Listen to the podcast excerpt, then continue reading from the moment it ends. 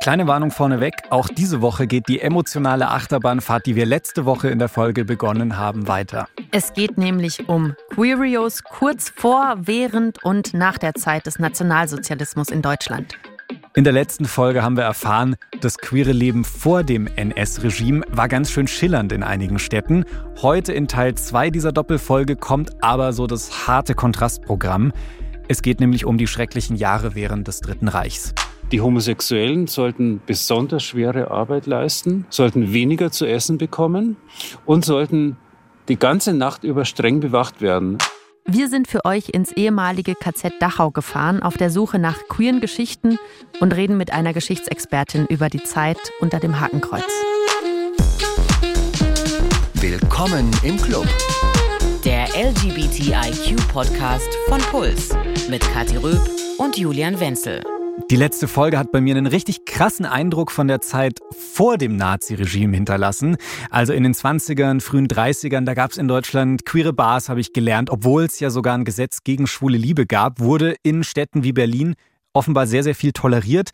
Und falls ihr in diese Folge noch nicht reingehört habt, macht an der Stelle vielleicht eine kurze Pause und hört erstmal in die Folge rein. Sehr empfehlenswert, habe ich viel gelernt. Und in der letzten Folge war sie auch schon dabei und wir reden auch heute wieder mit ihr, mit Carolina Kühn, die forscht nämlich zu Queerios in der NS-Zeit. Hallo, grüß dich. Hallo. Hallo. Das war ja so eine schillernde Zeit damals, haben wir jetzt in der ersten Folge gelernt, aber dann kam eben dieser große Einschnitt, den wir jetzt schon angedeutet haben. Im Januar 1933 wird Adolf Hitler zum Reichskanzler ernannt und bekommt damit ja eine große Menge Macht. Hat sich ab diesem Moment für Queerios sofort alles zum Schlechten in Deutschland entwickelt oder wie lief das? Ja, also im Endeffekt kann man einfach sagen, ja, aber nach und nach. Also es ging relativ schnell. Es wurden schnell äh, Zeitschriften verboten, Lokale zugemacht und so weiter. Und so richtig schlimm wurde es dann ab 34, 35. Man muss dazu sagen, dass viele, gerade männliche Homosexuelle, die teilweise auch in so Männerbündnissen sich organisiert hatten, auf eine ja, stille Toleranz durch die Nationalsozialisten gehofft hatten. Also, das lag auch mit daran, dass bekannt war, dass der SA-Führer Ernst Röhm, der ja eng mit Hitler befreundet war, dass der homosexuell war. Also mhm. zum Beispiel war der auch mal im Eldorado gesichtet worden und es war einfach sozusagen Common Knowledge.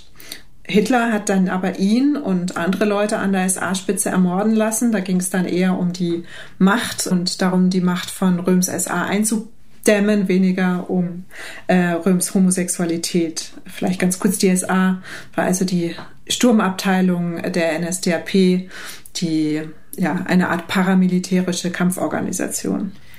Das heißt, die waren dann so auf Demos zum Beispiel und haben die Leute zusammengeschlagen. Ja. Um diese Macht zu beschränken, hat Hitler schließlich eben den SA-Führer ermorden lassen. Und nach der Ermordung, das war im Juli 1934, wurde dann Röms Homosexualität auch instrumentalisiert, also er quasi geoutet, wobei es ja schon allgemein bekannt war, aber zumindest diese offene Verfolgung noch stärker durchgeführt. Das heißt, der Paragraph 175 wurde verschärft, hat dann jegliche intime Handlung unter Männern unter Strafen gestellt. Also es genügte quasi ein Verdacht, um in Haft genommen zu werden. Und es wurden dann auch einige homosexuelle Männer ins Konzentrationslager gebracht es ging dann los mit diesen Großrazzien in, in Bayern zum Beispiel. Das war dann eigentlich verhältnismäßig kurz darauf, so am 20. Oktober 1934. Und da wurden jetzt vor allem schwule Männer in Lokalen, in Parkanlagen und in Wohnungen aufgesucht. Oder wie Heinz F., der war gerade arbeiten. Ich rief eines Morgens hier die Kriminalpolizei. Ich denke, was hast du mit der zu tun? Gar nichts. Nur ich sage, ich habe hier noch zu tun. Ich äh, musste die Arbeit einteilen. Nach zehn Minuten rief schon wieder an, jetzt doch mal die Kriminalpolizei. Ich sage, ja, ich habe Ihnen doch gesagt, dass ich gleich vorbeikomme. Ja, es ist aber sehr dringend. Oder so. Ich denke, was haben die denn? Und dann bin ich zur Kriminalpolizei gegangen und da zeigt er mir so einen Brief. Hier lesen Sie mal bayerische politische Polizei. Ich sage, ja, was habe ich mit der zu tun? Ja, Sie stehen im Verdacht, homosexuell zu sein. Und Sie, Sie sehen, sind hier, hiermit verhaftet. Und dann gibt es ab nach Dachau. Dann bin ich gleich von da aus ohne Verhandlung nach Dachau gekommen. Boah, das ist hart. Mhm. Wir haben nicht persönlich mit Heinz F. gesprochen. Das ist aus einem Interview aus dem Film Paragraph 175. Über den hat Caroline auch schon in der letzten Folge gesprochen. Den können wir sehr empfehlen. Und der Film ist aus den 90er Jahren. Heute gibt es kaum noch queere Leute, die von ihrer Zeit im KZ erzählen können. Und Julian und ich haben uns deswegen auf den Weg gemacht und sind nach Dachau gefahren, um dort nach diesen Geschichten zu suchen. Ja, und bevor wir auf dem Parkplatz da angekommen sind, äh, sind wir an der KZ-Mauer entlang gefahren. Also da geht einfach so direkt die Straße ist da entlang gebaut. Und da saßen wir dann erstmal ganz schön still in unserem Auto da drin. Weil es war schon ein sehr bedrückendes Gefühl, muss ich sagen. Also wir waren, wie viele von euch wahrscheinlich auch schon mal in der Schulzeit da, aber diesmal hat sich das irgendwie so ein bisschen anders angefühlt, weil damals in der Schulzeit ging es nicht um queere Leute im KZ. Das war für mich alles so ein bisschen weiter weg. Und diesmal, als wir da vorbeigefahren sind, dachte ich mir halt, oh scheiße, ich wäre vor 80 Jahren vielleicht dann auch hier gelandet. Und es war ein sehr, sehr unangenehmes Gefühl. Wenn ihr selbst noch nicht da wart, das Konzentrationslager Dachau ist eines der ersten Lager und auch das einzige, das während dieser zwölf Jahre NS-Diktatur durchgehend genutzt wurde. Es gab 41.500 Tote dort. Insgesamt waren 200.000 Menschen inhaftiert. Und wir haben Albert Knoll dort getroffen an einem ziemlich eisigen Tag. Es war wahnsinnig kalt und er ist da Archivar, also an der KZ-Gedenkstätte und bietet queere Rundgänge an. Und als wir angekommen sind, ist er mit uns erstmal so an den Rand des Lagers gegangen, an den sogenannten Todesstreifen. Das ist hier jetzt so auch einer der Todesstreifen hinter dem Gefängnisbunker.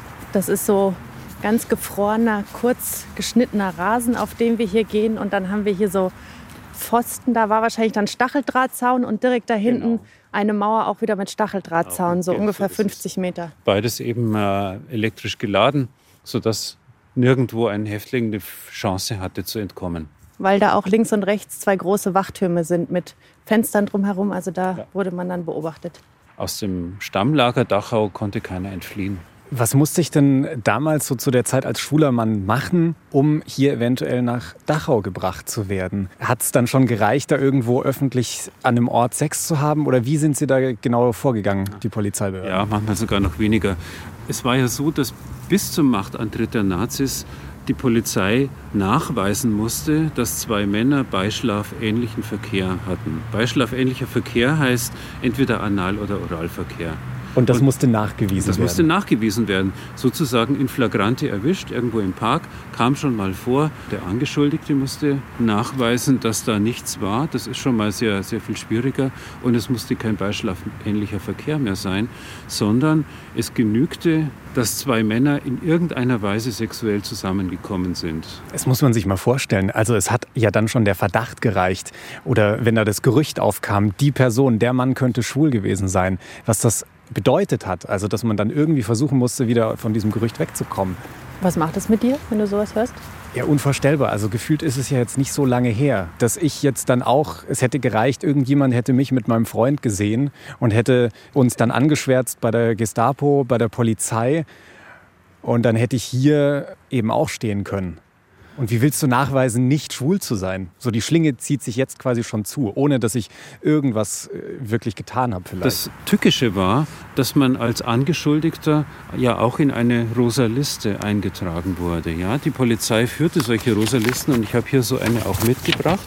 Mit und Schreibmaschine getippt, einfach hier so Spalten runter, da stehen jetzt Namen, und super detailliert. Also wir haben hier Namen, Geburtszeit genau. und Ort, Beruf, Wohnort, wie oft beanstandet, beanstandet. Wie oft mal wegen Paragraph 175 zur Anzeige gebracht, noch gar nicht mal verurteilt. Wer einmal so einen Eintrag in der Rosa Liste hatte, der hatte das sein Leben lang. Und bei der Razzia beispielsweise hat man sich einfach die Adresse, da steht sie, die Adresse vorgenommen, ist zu der Adresse gegangen und hat, hat nachgeschaut, ist da ein zweiter Mann in der Wohnung. Und wenn das der Fall war, sind sofort beide festgenommen worden, was bei einem dessen Schicksal ich auch beschrieben habe, dann dazu führte, dass er ins KZ Dachau postwendend eingeliefert worden ist denn er galt als Wiederholungstäter. Wie hieß der? Ja, also das war der Franz Kopriva, geboren 1900 in Österreich und er ist Ende der 20er Jahre nach München gekommen. Er war homosexuell und ist immer wieder deswegen verhaftet worden und zu geringfügigen Strafen verurteilt worden. Das Tückische war eben, dass er damit in der Münchner Rosa-Liste gespeichert war und die Nazis seine Adresse wussten, als sie zu dieser Nacht der, der Razzia aufgerufen haben. Das war die Nacht vom 20. auf 21. Oktober 1934. Und in dieser Nacht eben kamen sie auch zu seiner Wohnung in der Nähe vom Hauptbahnhof in München und haben ihn und einen jüngeren Sexpartner erwischt festgenommen. In Flagranti erwischt. In Flagranti erwischt, sozusagen, genau. Zwei Männer sind da in einer Wohnung, das Bett ist durchwühlt und damit ist die Sache klar. Kopriva war der Ältere, und nach der Ideologie der Nazis ist immer der Ältere auch der Verführer gewesen. Auch das Opfer ist dann weiterhin verfolgt worden, aber der Täter erst recht.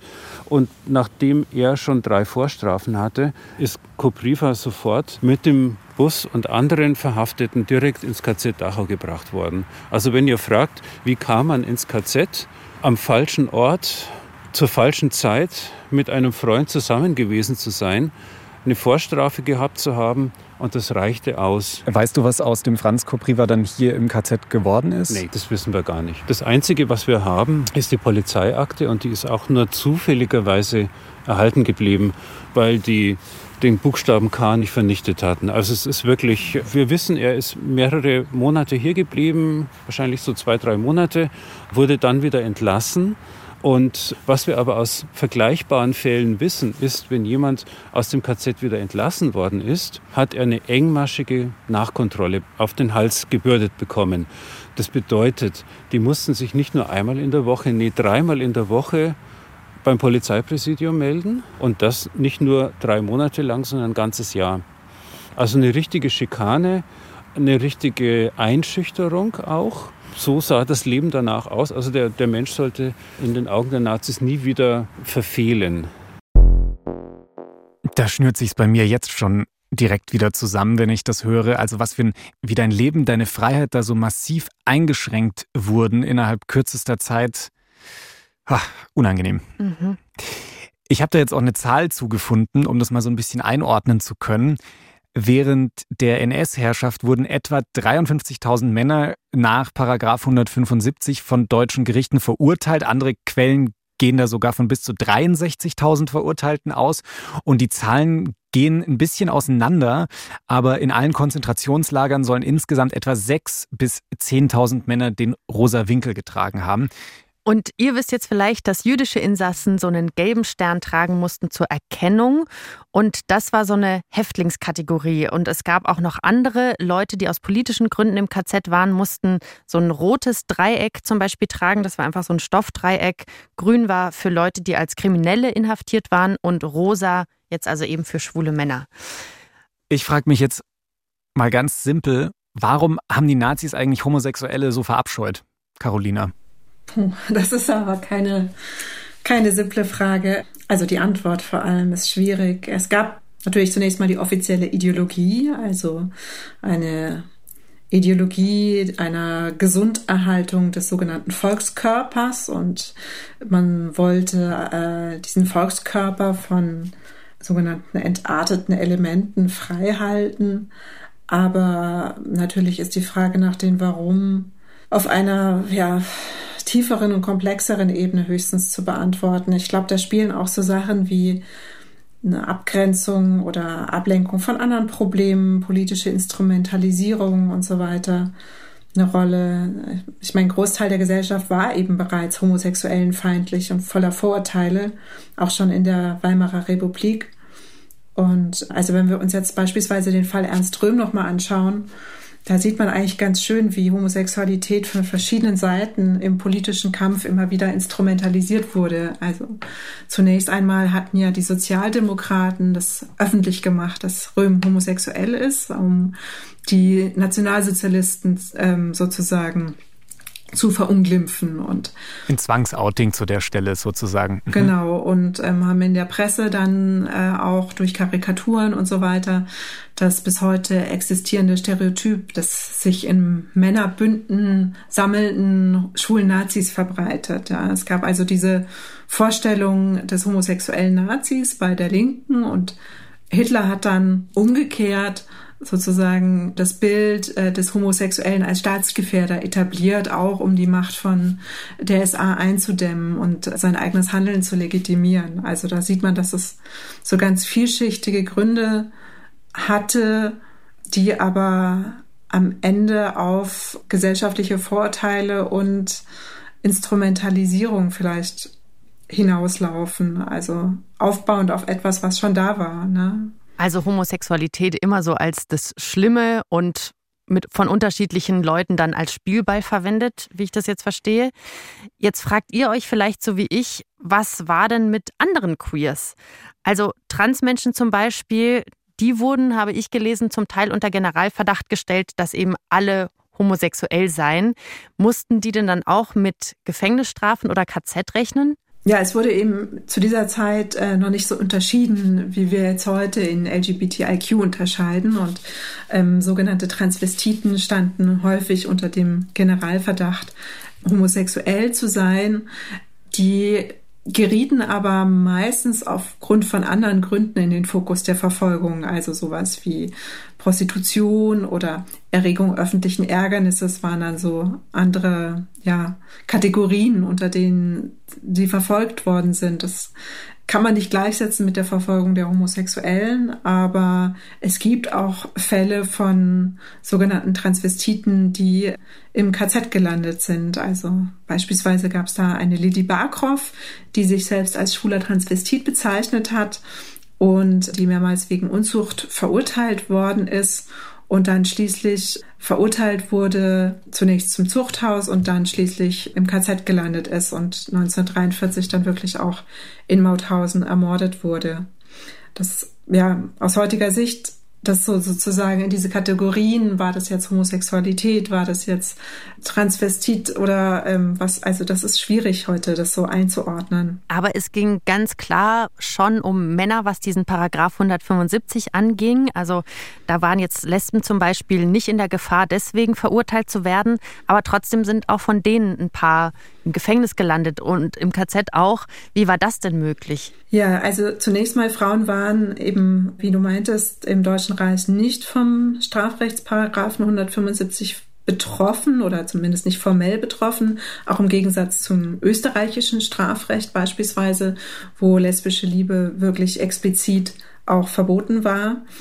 Trotzdem wurden nicht nur Männer verfolgt, sondern auch Frauen, die wurden dann eben eher unter dem Stigma asozial oder kriminell oder so verhaftet. Das heißt, auch für ähm, lesbische Frauen war das queere Leben eigentlich nur noch in privaten Räumen oder mit der Hilfe von geheimen Netzwerken möglich. Also das heißt, die hätten dann im KZ jetzt nicht diesen rosa Stoffwinkel getragen, sondern zum Beispiel schwarz für asozial oder grün für kriminell oder so.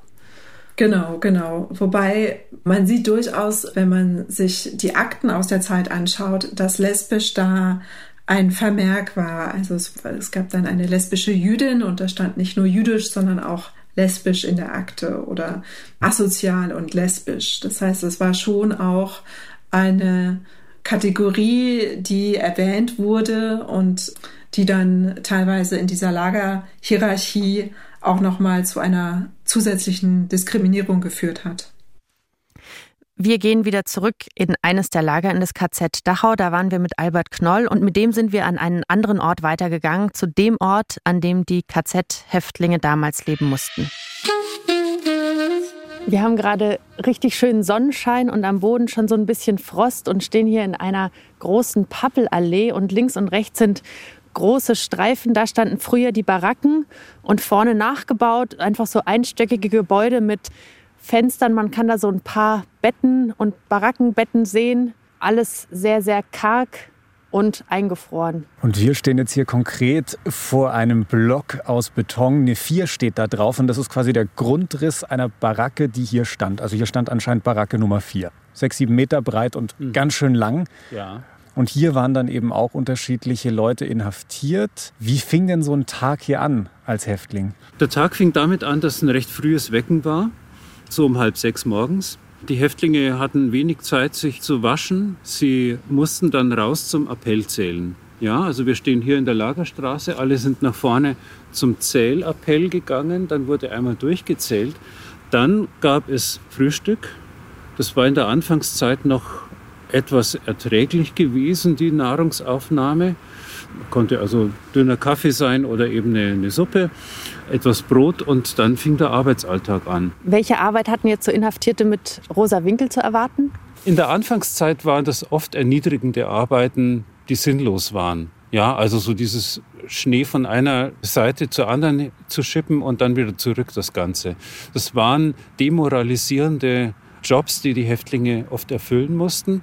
Als das Lager dann erweitert wurde, nämlich zu dem Zustand, wie wir es heute sehen, war das reine Häftlingsarbeit. Also auch homosexuelle Häftlinge mussten dann den Schubkarren, mussten eine, eine Straßenwalze bedienen, mussten richtig schwere Arbeit, körperliche Arbeit hier leisten, ohne die technische Hilfe, die damals eigentlich schon gegeben hätte. Traktoren, was auch immer, Landmaschinen. Das wurde, das wurde hier außen vor gelassen, sondern man wollte Menschen quälen. Gerade diese schwere Walze, diese Straßenwalze, das kann man sich als ein ungefähr ein Tonnen schweres Gerät vorstellen, das etwa mannshoch war, mit Wasser gefüllt war und das die Menschen dann eben so ziehen mussten, um hier den etwas schlammigen Boden gerade zu kriegen. Wenn man diese Erklärungen, die, die Heinrich Himmler dann abgab, um zu erklären, wie er mit Homosexuellen umgegangen ist, da sagte er, die Homosexuellen sollten besonders schwere Arbeit leisten, also Straßenwalze etc., sollten weniger zu essen bekommen und sollten die ganze Nacht über streng bewacht werden. Also in ihrer Baracke sollte die ganze Nacht das Licht brennen und besonders berüchtigte Häftlinge, es waren ja auch einige Schwerkriminelle hier inhaftiert gewesen, sollten auf sie aufpassen. Und mit diesen drei Maßnahmen sollten aus homosexuellen Männern Heterosexuelle gemacht werden. Das heißt also, die haben eine extra Baracke bekommen? Damals ja, also eine Stube in einer Baracke.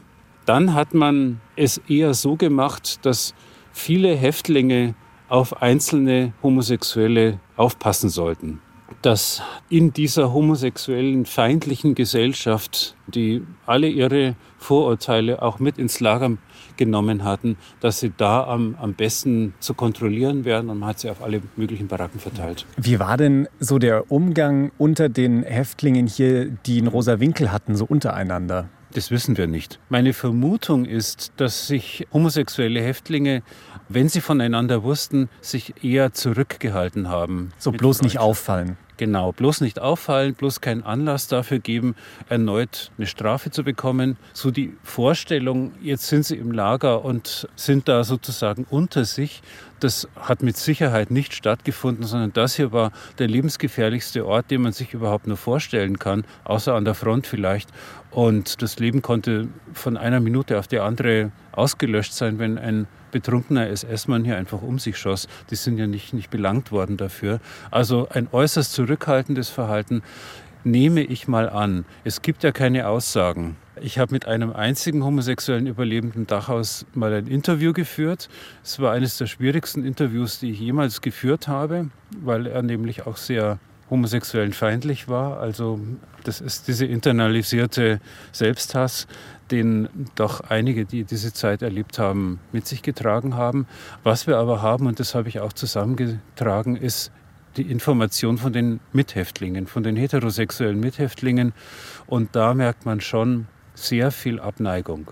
Ich muss mir das jetzt hier schon auch so vorstellen, dass ich hier als schwuler Häftling die ganze Zeit mit rosa Winkel rumgelaufen bin. Also ich war die ganze Zeit gebrandmarkt. Ja, ja, ja, genau. Das fing mit dem ersten Tag im Lager an. Also diese Begrüßungszeremonie in Anführungszeichen lief ja so ab, wenn jetzt Homosexuelle dabei waren, passierte es oft, dass sie sexuelle Praktiken nennen mussten.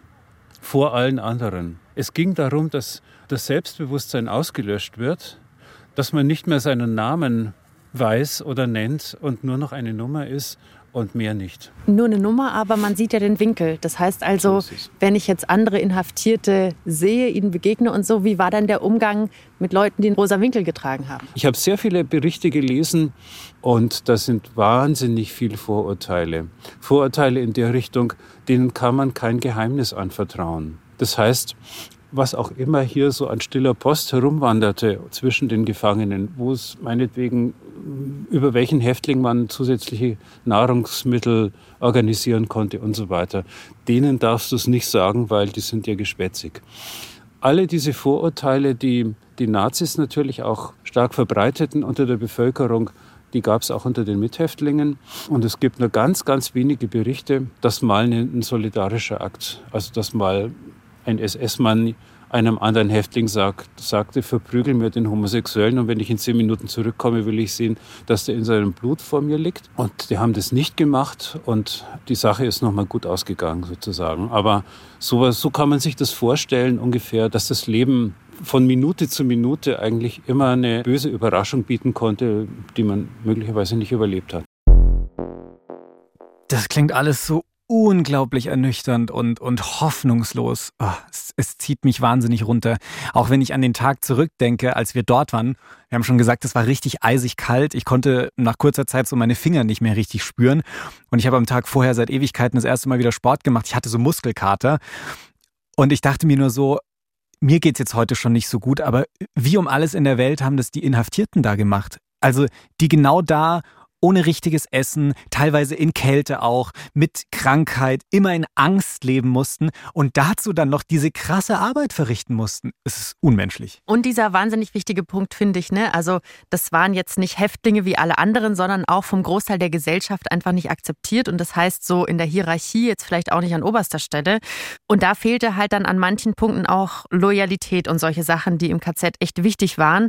Eine Schätzung geht davon aus, dass es 50 bis 80 Prozent der Leute, die deswegen im KZ waren, nicht überlebt haben. Mhm. Gleichzeitig habe ich jetzt aber gelesen, dass in Berlin noch bis in die 1940er Jahre regelmäßig Lesbenbälle stattgefunden haben. Really?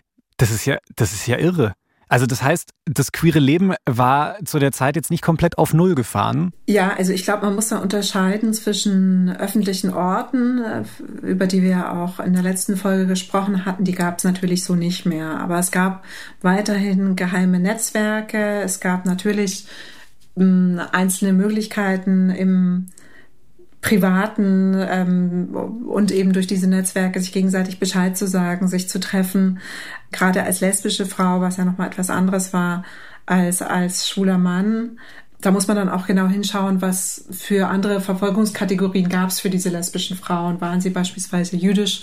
Waren sie beispielsweise in einer anderen ge gesellschaftlichen Klasse und so weiter? Irgendwie politisch aktiv? Dann waren sie natürlich viel stärker gefährdet als lesbische Frauen, die sonst nicht aufgefallen sind und mit dem System so mitgeschwommen sind. Also ich glaube, da muss man wirklich auf die einzelnen Fälle hinschauen und äh, kann das nicht so generalisieren. Aber Verstecken oder Verleugnen der eigenen Identität hat auf jeden Fall die Überlebenschancen vergrößert. Das kann man nicht anders sagen. Wenn ich mir das jetzt vorstelle, ich wohne vielleicht noch bei meinen Eltern, ich muss wahnsinnig aufpassen und dann gibt es doch, wie du sagst, so organisiertes gemeinsames Leben. Wie sah das dann konkret aus? Was man weiß oder was man noch nachvollziehen kann, sind teilweise Kontaktanzeigen, die in Zeitschriften, also ähm, weit verbreiteten Zeitschriften wie jetzt der Wochenschau beispielsweise erschienen sind von lesbischen Frauen. Und da wurden dann die Codes verwendet, die sich in den 20er Jahren und davor schon herausgebildet hatten. Also beispielsweise äh, Freundin oder Dame als sozusagen Synonym für lesbische Frau. Ähm, Claudia Schoppmann ist eine Forscherin, die hat dazu einiges erforscht, untersucht. Das ist auf jeden Fall sehr lesenswert, was sie da geschrieben hat. Und sie hat zum Beispiel Kontaktanzeigen wie Fräulein sucht Briefwechsel mit Freundin oder Dame wünscht Freundin zwecks Kino und Theater oder solche Dinge gefunden in den Akten und da weiß man eben, dass das äh, in der lesbischen Subkultur Codes waren und dass solche Anzeigen dann eigentlich die wenigen Zeichen sind, die wir noch finden, auch wenn es verschlüsselnde Zeichen sind für lesbisches Leben während der NS-Zeit.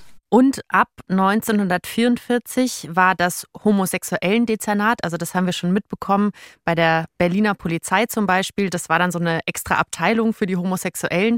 Und die wurden dann aufgefordert, auch Daten von Lesben karteimäßig aufzunehmen. Also besser wäre es wahrscheinlich nicht geworden. Ja, ja. Jetzt waren wir ganz lang in dieser Zeit 1933 bis 1945. Lasst uns mal zusammen ja einen Sprung aus dieser Zeit heraus machen. Also 1945 war dann eben das Ende der Nazi-Diktatur. Am 8. Mai hat die deutsche Wehrmacht ihre bedingungslose Kapitulation bekannt gegeben und damit ist der Zweite Weltkrieg in Europa beendet worden. Und in Dachau das KZ wurde so ein paar Tage eher vor dem 8. Mai schon befreit. Ja, zu diesem Tag waren noch 162 Inhaftierte im Lager mit diesem rosa Winkel. Und heute gibt es in Dachau Denkmäler und einen Raum voll mit Gedenktafeln, die an die Opfer des Nationalsozialismus erinnern. Und Albert Knoll hat uns mitgenommen in diesen Raum und einen wichtigen Gedenkstein gezeigt, der gar nicht so selbstverständlich da ist. Maske auf.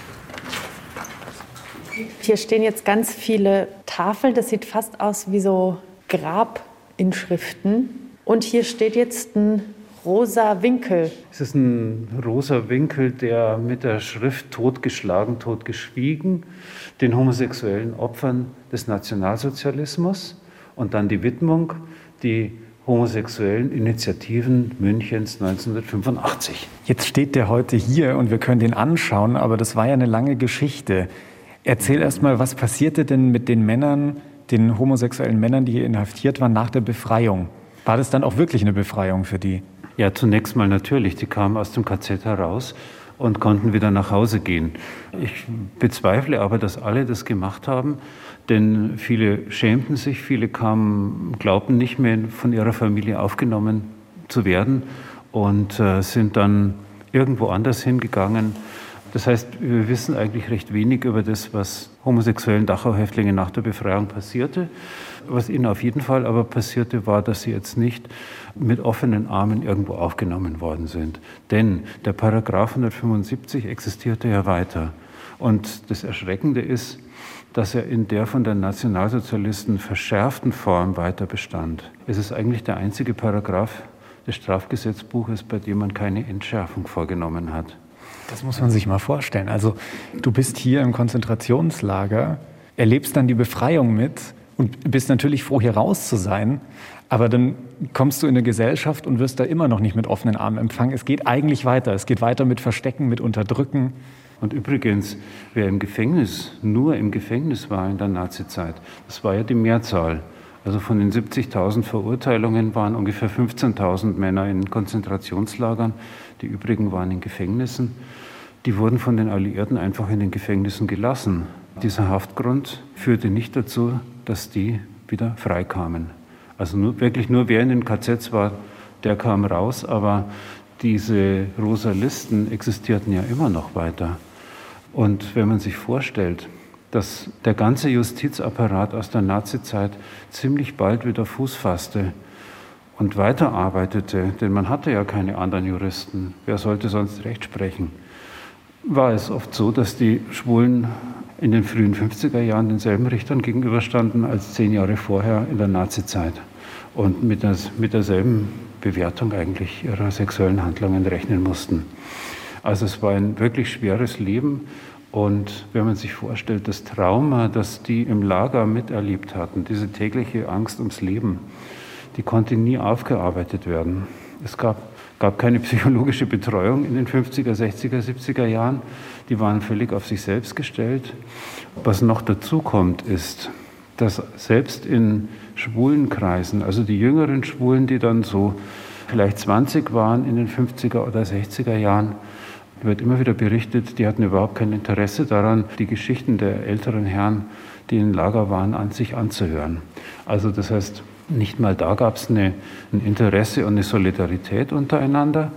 Wer diese Lagererfahrung hatte, musste schauen, dass er irgendwie klarkam damit. Das ist auch ein Skandal, also sich das vorstellt. Also die ganz krude Gleichung, als die Zeit des Nationalsozialismus vorbei war, hieß es für die Männer, die inhaftiert waren in einem Gefängnis, dass sie einfach wie Kriminelle dort geblieben sind. Andere, die vielleicht aus dem KZ kamen, waren voller Scham und konnten nicht einfach so wieder ihr Leben beginnen, wie die anderen natürlich auch nicht, aber es war nicht aufgelöst danach. Wie ist es denn auf der anderen Seite? Also wie ist das Gedenken von der queeren Community, was die Leute angeht, die damals in der NS-Zeit und darüber hinaus wahnsinnig diskriminiert wurden? Die Forschung begann dann so Ende der 70er Jahre. Da hat man sich dann auch mehr und mehr damit auseinandergesetzt, wie viele waren es denn, welche, welche Gründe. Die ersten Bücher sind dann auch entstanden. Das war noch lange vor dem Regenbogen als Erkennungszeichen, ist der rosa Winkel dann als Button dann auch, äh, hat sich dann in der Community als Symbol verbreitet, als Gruppensymbol verbreitet, würde ich jetzt mal sagen. Das macht alles so krass Sinn, wenn wir an die Folgen denken, die wir schon gemacht haben, wo es irgendwie um Geschichte ging mhm. und wir da erst drauf gekommen sind, dass dann irgendwie so, keine Ahnung, bei, bei den Stonewall Riots oder in Deutschland erst so in den 70er Jahren das Ganze angefangen hat, weil es hier einfach diesen krassen Einschnitt gab und die Befreiung zum Beispiel aus dem Konzentrationslager jetzt nicht hieß, dass dann alles cool war für Queerios. Werfen wir mal einen Blick so auf die Zeit, wie es danach dann eben so weiterging. Also in der DDR nahm man dann die mildere Version des Paragraphen 175, aber in der Bundesrepublik wird unter Konrad Adenauer, dem Bundeskanzler damals, die verschärftere Version, die die Nazis damals so aufgebauscht haben, einfach wieder weiter so im Strafgesetzbuch gelassen. Und zwar wurde dann die Bestrafung erwachsener Homosexueller wegen Unzucht, wie es ja damals hieß, 1969 abgeschafft, aber endgültig gestrichen wurde dieser Paragraph 175 in dieser Version erst 1994. Das muss man sich mal vorstellen. Das ist wahnsinnig spät. Wieso konnte dieser Paragraph eigentlich noch so lange überleben, Carolina? Ich glaube, das hat auch wieder etwas mit der Stigmatisierung und der Scham zu tun, ne? dass es diese Vorurteile gab, dass Menschen sich nicht getraut haben, überhaupt über ihr Überleben und ihre Verfolgung zu sprechen und dass ein Großteil der Gesellschaft nicht hinschauen wollte. Also die Gesellschaft war ja auch nach 45 keine völlig andere. Albert Knoll hat es ja beschrieben. Die Richter, der Justizapparat blieb in großen Teilen bestehen. Und wenn man Traumata nicht erzählt oder nicht aufarbeitet, dann gibt es da auch wenig Möglichkeiten für eine Veränderung. Also ich finde das ähm, ja immer noch unglaublich, dass es so lange gedauert hat, bis man den Paragraphen 175 abschafft und eine Rehabilitierung der nach 175 Verurteilten, die gab es ja dann erst 2017, also vor fünf Jahren ja, man schüttelt irgendwie nur den Kopf, ne? Aber es kam eben alles sehr spät. Total. Und wie ist es denn aber heute mit dem Gedenken, zum Beispiel an die Opfer des Nationalsozialismus? Ja, also es hat, wie gesagt, lange gedauert, aber inzwischen haben große Museen, Archive, Institutionen auch damit angefangen, ihre Bestände zu queeren, sagt man dann, oder Ausstellungen zu machen. Die Forschung und vor allem natürlich die Zivilgesellschaft war ein bisschen früher dran, wie Albert Knoll das schon beschrieben hat. Es gibt eben, wenn man nach Quellen sucht, haben wir das große Problem, dass es oft an Selbstzeugnissen fehlt. Das heißt, viele Dinge können wir nur vermuten oder durch kleine sozusagen Bruchstücke von Nachlässen dann rekonstruieren. Aber oft bleiben die Leerstellen erhalten, eben weil man die ZeitzeugInnen auch nicht rechtzeitig befragt hat. Aber es gibt zum Beispiel die schöne Initiative München sucht seine LGBTI-Geschichte, unter der das Stadtmuseum und das Stadtarchiv hier in München zusammen mit dem Forum Queeres Archiv auch aufrufen, gemeinsam zu sammeln, also Objekte oder Zeugnisse zu sammeln, um die Geschichten eben erzählen zu können und als Teil der Erinnerungskultur zu bewahren. Sehr wichtige Arbeit, die da gemacht wird.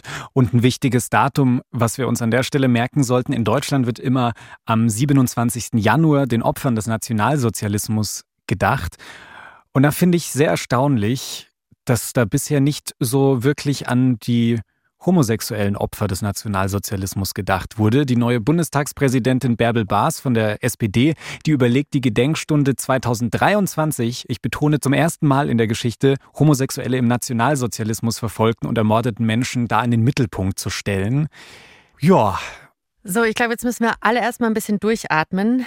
Und was ich in dieser Folge gelernt habe, das ist, dass nach dieser Befreiung von den Nazis bei Queerios nicht so viel von ankam. Und wenn wir uns fragen, warum wir in der queeren Kultur manchmal noch voller Scham und voller Angst sind. Dann auch, weil sich diese Zeit ganz, ganz krass in unser Community-Gedächtnis eingebrannt hat.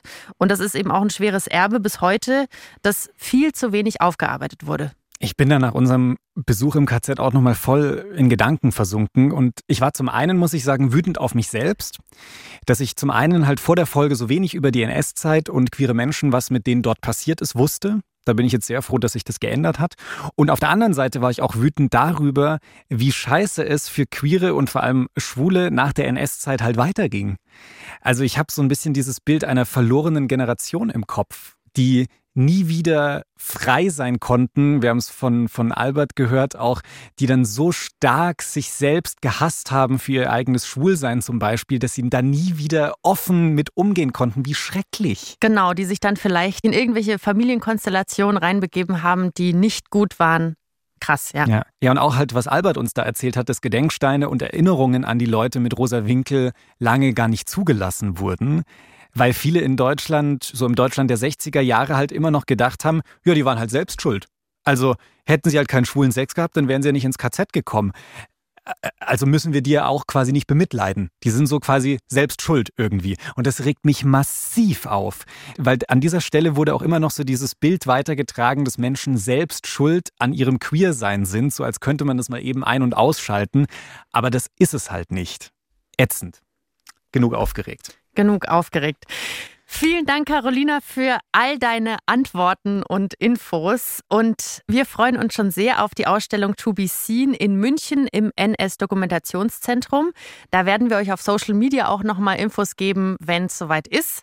Und ja, mega, mega schön, was du, mega, mega schön, dass du dabei warst. Vielen Dank. Ja, danke euch und tschüss. Tschüss. So, jetzt brauchen wir erstmal nach diesen schweren Folgen, finde ich, eine kurze Pause. So zum Durchatmen.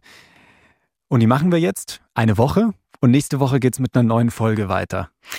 Und zwar eine Folge übers Gaming, was für uns Queerios zum Beispiel super hilfreich sein kann, aber auch, wo Queerios Probleme mit der ganzen Gaming-Welt haben. Bis nächste Woche. Macht's Bis dann, gut. macht's gut. Redaktion Mila Hahner, Kathi Röb und Alex Reinsberg. Produktion Christoph Brandner. Sounddesign Benedikt Wiesmeier und Enno Rangnick. Grafik Christopher Roos von Rosen, Max Fesel und Fabian Stoffers.